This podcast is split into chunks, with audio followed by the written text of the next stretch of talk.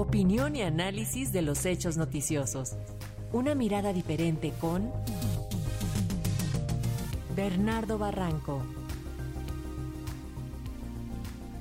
Y tenemos ya este día el comentario del doctor Bernardo Barranco. Habitualmente nos habla de temas eh, religiosos, pero recordemos que él fue eh, consejero electoral en el Estado de México y hoy nos va a hablar acerca de su libro, su más reciente publicación, El regreso al infierno electoral, que tiene que ver mucho con el Estado de México. ¿Cómo está, doctor? Bienvenido, lo escuchamos. Eh, muchas gracias, Francisco Alexia. Pues efectivamente, con mucho gusto quiero compartir que acaba de salir el libro El regreso al infierno electoral, como subtítulo Las elecciones de 2023 y el juicio final del PRI.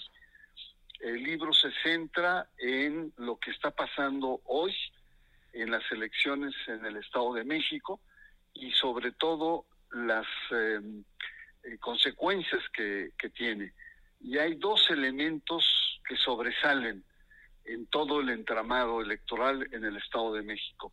Uno de ellos es eh, la débil y precaria situación que está viviendo el PRI, eh, que viene a nivel federal una debacle desde 2016 y que si pierde las elecciones en este proceso electoral, probablemente estemos asistiendo a la extinción del partido más poderoso que marcó la vida eh, política e institucional del siglo XX. El PRI enfrenta hoy, eh, en esta elección, a su rival más poderoso, eh, después de más de 90 años de estar de manera continua e ininterrumpida en el poder. Así es que ese es uno de los elementos centrales.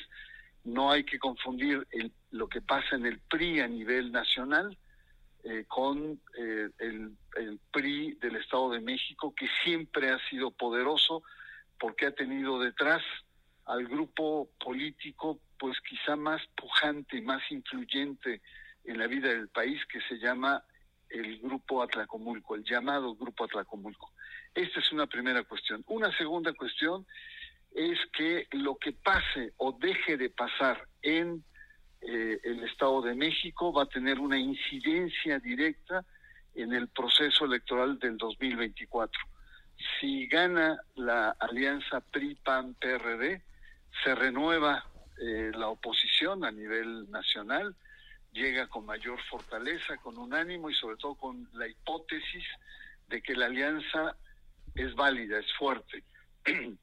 Pero si pierde, la situación se complica y el país se pintaría prácticamente de guinda y esto daría una posibilidad muy eh, eh, poderosa, muy fuerte para que Morena y la Cuarta Transformación permanezcan en el poder. De tal suerte que hay demasiadas eh,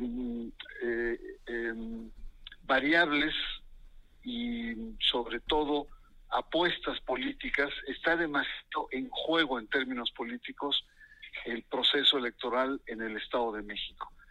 El libro que tuve el honor de coordinar está escrito por varios eh, autores muy importantes como Julio Astillero, eh, Alberto Asís Nasif, eh, académico, está también eh, eh, Francisco Cruz, un experto en el tema del Grupo Atlacomulco, está Israel Dávila, que escribe sobre los salarios rosas, el programa estelar en el Estado de México, está Álvaro Delgado, que habla sobre las diferentes implicaciones políticas que existen en los diferentes partidos, lo que está en juego en cada uno de los partidos, Enrique Gómez, escribe sobre la sujeción de los medios de comunicación en el Estado de México. Fabricio Mejía eh, habla también sobre la actualidad del Grupo Atlacomulco. Tere Montaño sobre los altos niveles de corrupción en procesos electorales. Y Verónica Veloz da una mirada, digamos, íntima, interna al Instituto Electoral del Estado de México, en la que pues hay jaloneos, hay tensiones, hay lucha de poder muy distinto a lo que uno puede ver de manera externa. Eh, eh, estamos ante un, libro que de manera sencilla da un panorama muy completo de los entretelones, de los intereses y sobre todo de los escenarios que están en puerta a raíz de las elecciones de, em, del Estado de México. Así es que, pues, eh, ese es, es un momento importante, sobre todo en la cultura política del país. Creo que es será muy interesante para pues sociólogos, periodistas, analistas y por supuesto todos aquellos que estén interesados en los rejuegos del poder que emanan sobre todo de una tradición política importante como es la del Estado de México. Pues hasta aquí mi comentario y agradezco mucho el espacio para poder comentar sobre este texto que está recién ya en circulación, que es El regreso al infierno electoral es de editorial Grijalvo y lo puede se puede encontrar en cualquier librería. Muchas gracias. Gracias, gracias a usted, doctor Barranco, y vamos a estar pendiente de esta elección en el Estado de México. Sin duda, como bien señala, eh, va a ser un parteaguas para saber qué es lo que va a ocurrir. Recordemos, todavía quedó ahí la duda en la elección pasada con Delfina Gómez. Gracias, eh, doctor, nos estamos escuchando.